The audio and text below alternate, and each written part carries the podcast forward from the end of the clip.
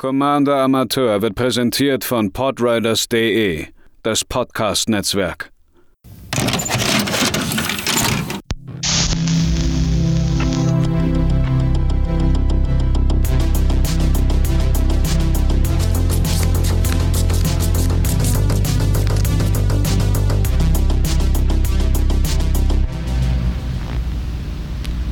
Hallo, liebe Planeswalker und herzlich willkommen bei einem neuen Budget Deck gebaut von mir Matze hier für diesen Podcast namens Commander Amateur. Auf dem Podriders Discord Server habe ich mal wieder abstimmen lassen, um welchen Commander oder Commanderin wir in dieser Woche ein Deck bauen und das Thema dieses Mal war verdoppeln. Entweder hätten Token verdoppelt werden können mit Edrix und Neff oder aber wir verdoppeln Attack Trigger. Und das machen wir auch. Und zwar mit der ziemlich unterhaltsamen Karte Wolfgar auf Icewind Dale. Äh, soweit ich weiß, kommt er aus diesen ganzen Dristo-Erden Büchern. Äh, ich kenne mich in der erweiterten D&D-Lore nicht ganz so gut aus. Äh, Wolfgar auf Icewind Dale kostet drei farblose, ein rotes und ein grünes. Ist also ein Gruul-Commander für einen Mensch-Barbar, 4-4. Und der hat die sehr seltene Fähigkeit Melee.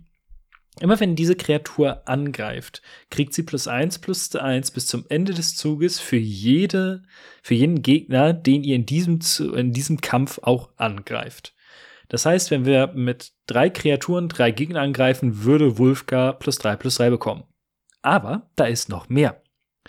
Immer wenn eine Kreatur, die du kontrollierst, ähm, an, angreift und das eine ausgelöste Fähigkeit auslöst, also Triggered Ability, ähm, dann wird diese Fähigkeit ein weiteres Mal ausgelöst.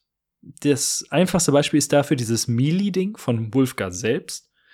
Ähm, das ist ein Attack-Trigger, der ausgelöst wird. Das heißt, wenn Wolfgar angreift, kriegt er zweimal dieses Melee-Ding.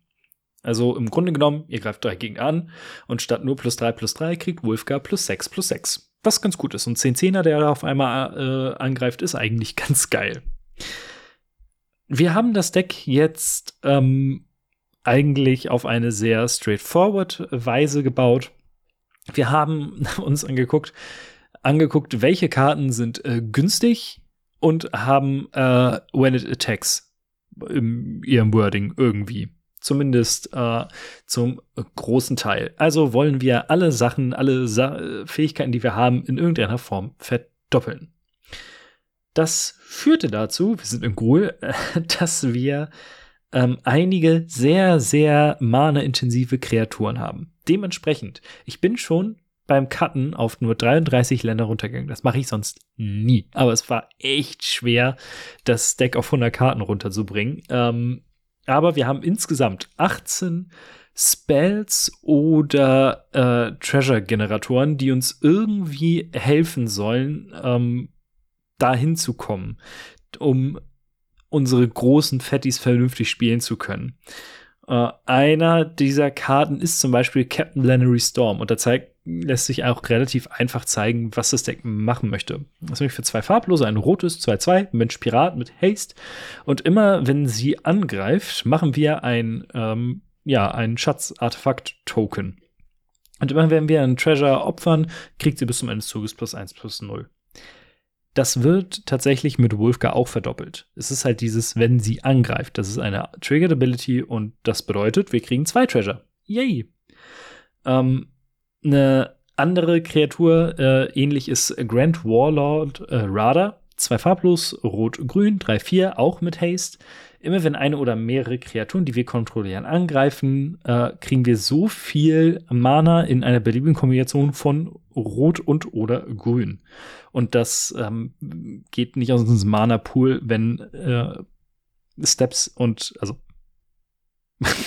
Steps and Phases. Ich weiß es gar nicht, wie ich es übersetzen soll. Phasen, ja, aber äh, Kampfschritte oder wenn Sch Spielschritte äh, enden. Ähm, das äh, bedeutet, wenn wir nur Wolfgar und Radar draußen haben und sie angreifen, kriegen wir zweimal zwei Mana. Und das ist eigentlich ein ganz äh, netter Ramp. Und die brauchen wir auch, um nämlich ähm, einige unserer größeren Kreaturen zu spielen. Mm, die habe ich jetzt unter anderem in die Interaktion gepackt, denn wir haben drei Eldrazi-Kreaturen. Bane of Balaget, 7 Mana, 7, 5, immer wenn sie angreift, ne, ihr seht, worauf das hinausläuft, ähm, muss äh, der verteidigende Spieler zwei Permanents, die er kontrolliert, ins Exil schicken. Mit äh, Wolfgar sind es vier. Ulamox Crusher, 8 Mana, 8, 8, muss jeden an, äh, in jedem Combat Step angreifen. Ist jetzt nicht so schlimm für uns und hat dieses Annihilator 2. Immer wenn diese Kreatur angreift, muss der verteidigende Spieler zwei Permanents opfern.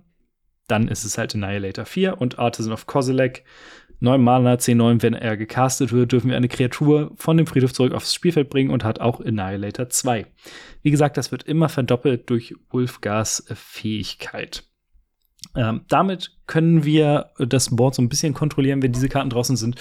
Und ansonsten haben wir neben Klassikern wie Nature's Claim eine ganze Menge an Fight Spells, weil wir spielen sehr kreaturenintensiv. Dementsprechend war das irgendwie so ein bisschen dann die Idee, dass wir das Ganze mit Fight Spells kontrollieren, denn unsere Kreaturen sind erfahrungsgemäß größer als die der Gegner. Eine andere Kreatur, die natürlich immer super ist, ist der Inferno Titan. Vier Mana, rot-rot. Ich brauche gar nicht äh, die Deckliste aufhaben, um das zu wissen. Sechs Sechser und äh, wenn er ins Spiel kommt, schießt er drei Schaden, so wie ihr das mögt. Und das macht er aber auch, wenn er angreift. Das heißt, ihr könnt sechs Schaden einfach so verteilen. Das ist schon mal ganz geil. Und ähm, was auch ganz cool ist, Kogler, The Titan Ape. Äh, drei Mana, grün, grün, grün, sieben Sechser. Wenn er ins Spielfeld kommt, kämpft er mit einer anderen Kreatur, die wir nicht kontrollieren. Also bis zu einer anderen Kreatur. Muss also nicht. Und immer wenn er angreift, können wir ein Artefakt oder Enchantment, was der verteidigende Spieler kontrolliert, zerstören. Oder zwei, je nachdem, ob Wolfgar drin ist oder nicht. Und äh, das macht schon eine Menge Laune. Da wir sehr, sehr, sehr intensiv auf diese ganzen Attack-Trigger gehen, brauchen wir Haste Enabler. Wir brauchen Karten, die es uns direkt ermöglichen, das auszunutzen. Ähm, ich habe dazu einen Artikel gefunden beziehungsweise kurz bevor ich das Deck gebaut habe, äh, wurde es in die Twitter-Timeline gespielt, was ganz praktisch war.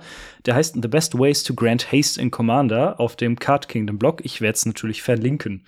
Und da haben wir uns dann angeguckt, was wir alles benutzen könnten. Zum Beispiel Mark of Fury ist eine ganz witzige Karte für ein rotes, ein Enchantment. Die äh, enchantete Kreatur hat Haste und am Ende des Zuges kommt die Karte zurück auf unsere Hand. Das heißt, wir können immer wieder für ein rotes äh, Haste geben.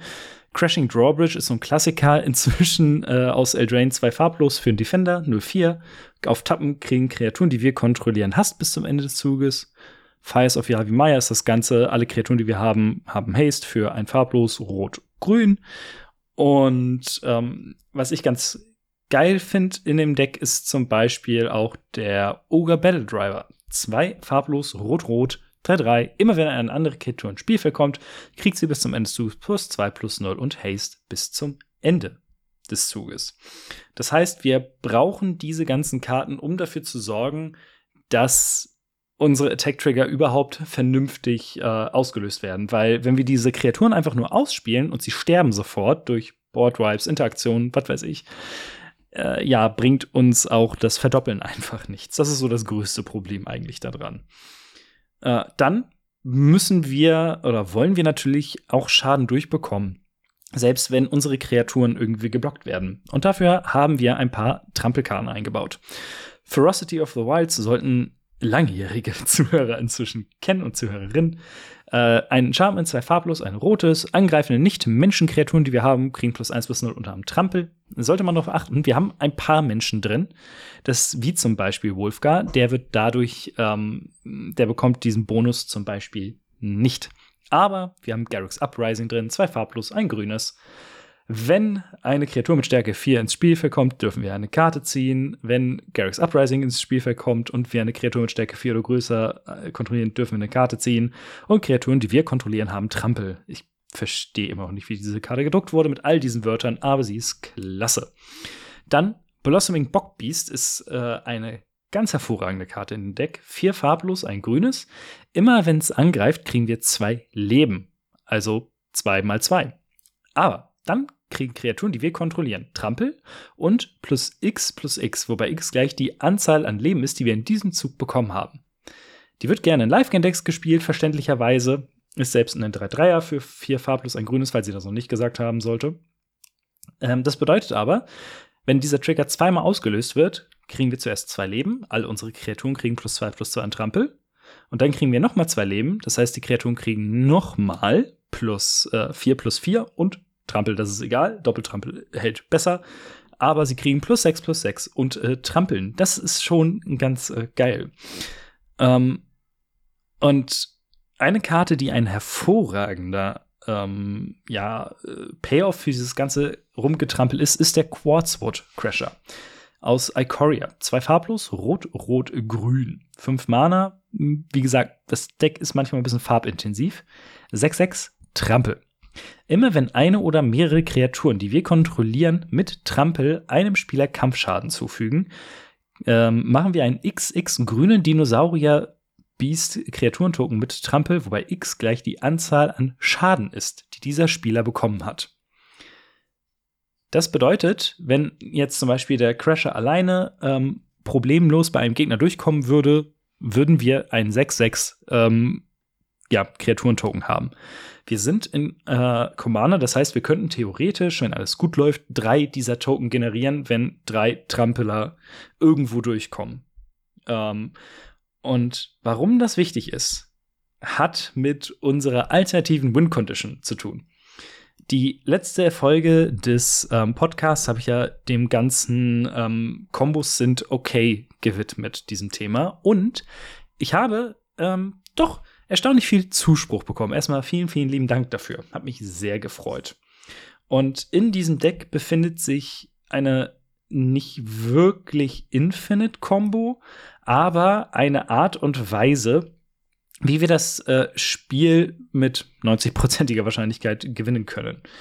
Ähm, wir haben nämlich ein paar Karten drin, die uns Token machen. Battlecry Goblin kennt man wahrscheinlich gerade aus den ähm, AFA-Decks. Ein farblos, ein rotes, Zeit 2. Äh, für ein farblos und rotes kriegen Goblins, die wir kontrollieren, plus 1 plus 0 und Haste bis zum Ende des Zuges. Das ist nicht so wichtig. Viel wichtiger ist Pack Tactics. Immer wenn der Battlecry Goblin angreift, wenn wir mit Kreaturen mit insgesamter Stärke 6 oder mehr angegriffen haben, äh, machen wir einen 1-1 roten Goblin-Kreaturen-Token, der getappt und angreifend ist. Ähm, mit Wolfgar sind das dann eben zwei dieser Token. Dann haben wir Cassie Cage Breakers. Vier farblos, ein grünes, drei Vierer, ein Mensch Rouge. Und immer wenn die Cagebreaker angreifen, machen wir einen 2-2 grünen Wolf-Kreaturen-Token, der getappt und angreifend ist für jede Kreaturenkarte in unserem Friedhof, weil es sterben nun mal Kreaturen. Warum also das nicht irgendwie ausnutzen? Oder die absurdeste Karte hierfür ist Nakettle War Pride aus Future Sight, ein merkwürdiges Set. Drei farblos, grün, grün, grün, 3-3. Ähm, sie kann oder muss ähm, von genau einer Kreatur geblockt werden, wenn möglich. Und immer wenn Nakettle War Pride angreift, machen wir X Token, die äh, getappt und angreifend sind, die Kopien des Warprides sind. Wobei X gleich der Nummer an Kreaturen ist, die der verteidigende Spieler kontrolliert. Und am Ende des Zuges werden diese Kreaturen ins Exile geschickt. Das bedeutet, für jede Kreatur, die er kontrolliert, die eure Gegner kontrollieren, kommt ein 3-3er auf ihn zugerannt. Gerade gegen Token-Decks, wie zum Beispiel äh, das letzte Budget-Deck mit Adeline, ist das eine sehr, sehr witzige Karte. Sie hat aber hier einen anderen Sinn. Denn wenn das Ganze mit Wolfgar verdoppelt wird, ist es durchaus wahrscheinlich, dass wir hier eine ganze Menge an ähm, ja, äh, Karten auf einmal haben. Und das Ganze bedeutet, dass die Karte Breath of Fury eine Art Infinite Combo ist. Zwei farblos, rot-rot, ein Enchantment, eine Aura. Äh, und ähm, damit muss man eine Kreatur, die wir kontrollieren, enchanten. Wenn die enchantete Kreatur oder die verzauberte Kreatur einem Spieler Kampfschaden zufügt, wird sie geopfert und Breath of Fury wird an eine andere Kreatur, die wir kontrollieren, angelegt. Wenn wir das tun, werden alle unsere Kreaturen enttappt und nach dieser Phase ist eine zusätzliche Kampfphase. Mir ist gerade mal aufgefallen, dass die Warpride-Token äh, ja Kopien sind. Das heißt, die haben den Effekt auch alle. Das wird sehr kompliziert. Aber Breath of Fury soll sich letzten Endes so spielen. Und das meinte ich auch bei der letzten Folge so. Es müssen sehr, sehr, sehr viele Faktoren äh, stimmen, damit das so passiert. Aber wenn es dann passiert, ist es ein ganz geiler Finisher. Wir nehmen mal die Cage Breakers. Die Cassie Cage Breakers müssen irgendwo durchkommen und müssen zwei Token machen. Breath of Fury muss am besten an einer anderen Kreatur angelehnt sein, an, äh, angelegt. Wir greifen an und ähm, kommen mit der Kreatur, die Breath of Fury ausgerüstet hat, durch mit den Cage Breakers und die Wolf-Kreaturen-Token schmeißen wir irgendwo anders hin. Am besten so, dass sie nicht sterben. Dann ähm, triggert Breath of Fury, die Kreatur, die äh, verzaubert war, wird geopfert. Wir können Breath of Fury an einen der Wölfe anlegen, kriegen eine zusätzliche Combat Phase. Und so generieren wir sehr, sehr, sehr viele Token und können sehr viele Combat Steps haben. Das ist tatsächlich auch der Weg, den viele äh, Nicht-Budget-Wolfguard-Decks gehen, nämlich mit extra Combat Steps, wie zum Beispiel Aggravated Assault. Ähm, oder es werden halt stärkere Attack-Trigger genutzt, wie Pathbreaker Ibex oder Dracoth Seth. Ihr könnt da relativ unterhaltsam so ein bisschen austauschen. Och, das eine finde ich nicht so cool, ich nehme das andere lieber und mache damit mehr Schaden. Äh, Wolfgar ist, ähm, ich möchte nicht sagen offen, weil es ist schon sehr speziell, was er möchte, aber ähm, es gibt erstaunlich viele dieser Attack-Trigger. Die beste Karte ist Druids Repos Repository, glaube ich, heißt die. Ähm, die kriegt einen Charge-Counter jedes Mal, wenn ihr mit einer Kreatur angreift und ihr könnt die Charge-Counter runternehmen, um euch Mana zu machen. Und das ist natürlich mit Wolfgar unfassbar dämlich. Ähm, die kostet leider irgendwie knapp über einen Euro und ist dementsprechend nicht im äh, in diesem Budget-Deck gelandet, denn wir wollten uns auf dieses ganze Breath of Fury äh, Token-Generatoren-Ding äh, konzentrieren. Was dazu geführt hat, dass zwei der wichtigen Karten dafür ähm, die teuersten sind. Denn insgesamt kostet das Deck beim äh, Shopping Wizard von MKM 28,45 Euro zum Zeitpunkt der Aufnahme. Mit den Shippingkosten sind wir bei knapp 40 Euro. Das Ganze ist, denke ich, absolut gerechtfertigt. Ähm, wir hatten dann kurz die Diskussion, ich habe das ja im Discord-Server gebaut, im, im Stream. Ähm, es ist, es fühlt sich an wie ein ziemlich gutes, wenn nicht sogar sehr gutes Pre-Con-Deck. Und auf dem Level kann man auf jeden Fall mithalten, denke ich auch. Und äh, dementsprechend äh, bin ich recht zufrieden damit. Und die teuersten Karten hier sind einmal Handwire Battlements und Handwire Garrison. Das sind zwei Karten aus, ich glaube, Shadows over Innistrad war das, die äh, zusammen fusionieren können, um ein äh, merkwürdiges Eldrazi-Ding zu machen. Die Garrison gibt uns auf einem Attack-Trigger zwei 1-1 rote Menschen-Kreaturen-Token. Die Battlements können Hast geben. Das passt tatsächlich also beides perfekt in unsere generelle Strategie. Die Battlements ist ein Land, das kostet knapp 2 Euro und die Garrison kosten so knapp über 1,50. Ähm, eine weitere Karte, die ein bisschen teurer war, ist der Mage Slayer, eine äußerst lustiges Equipment, was ich immer mal irgendwie benutzen wollte. Ähm, was besagt, dass wenn die ausgerüstete Kreatur angreift, sie einem Spieler oder dem verteidigen Spieler so viel Schaden macht, wie sie Power hat. Das verdoppelt. Ihr seht, worauf das hinausläuft. Ist natürlich ähm, mit dem ganzen Trampelgedöns. Ähm, da muss ich mal gucken, funktioniert das mit Quartzwood oder ist das nur. Nee, ist nur Combat Damage. Schade. Ähm, ja, also es funktioniert alles ganz gut. Es ist ein super aggressives Auf die Fresse Deck.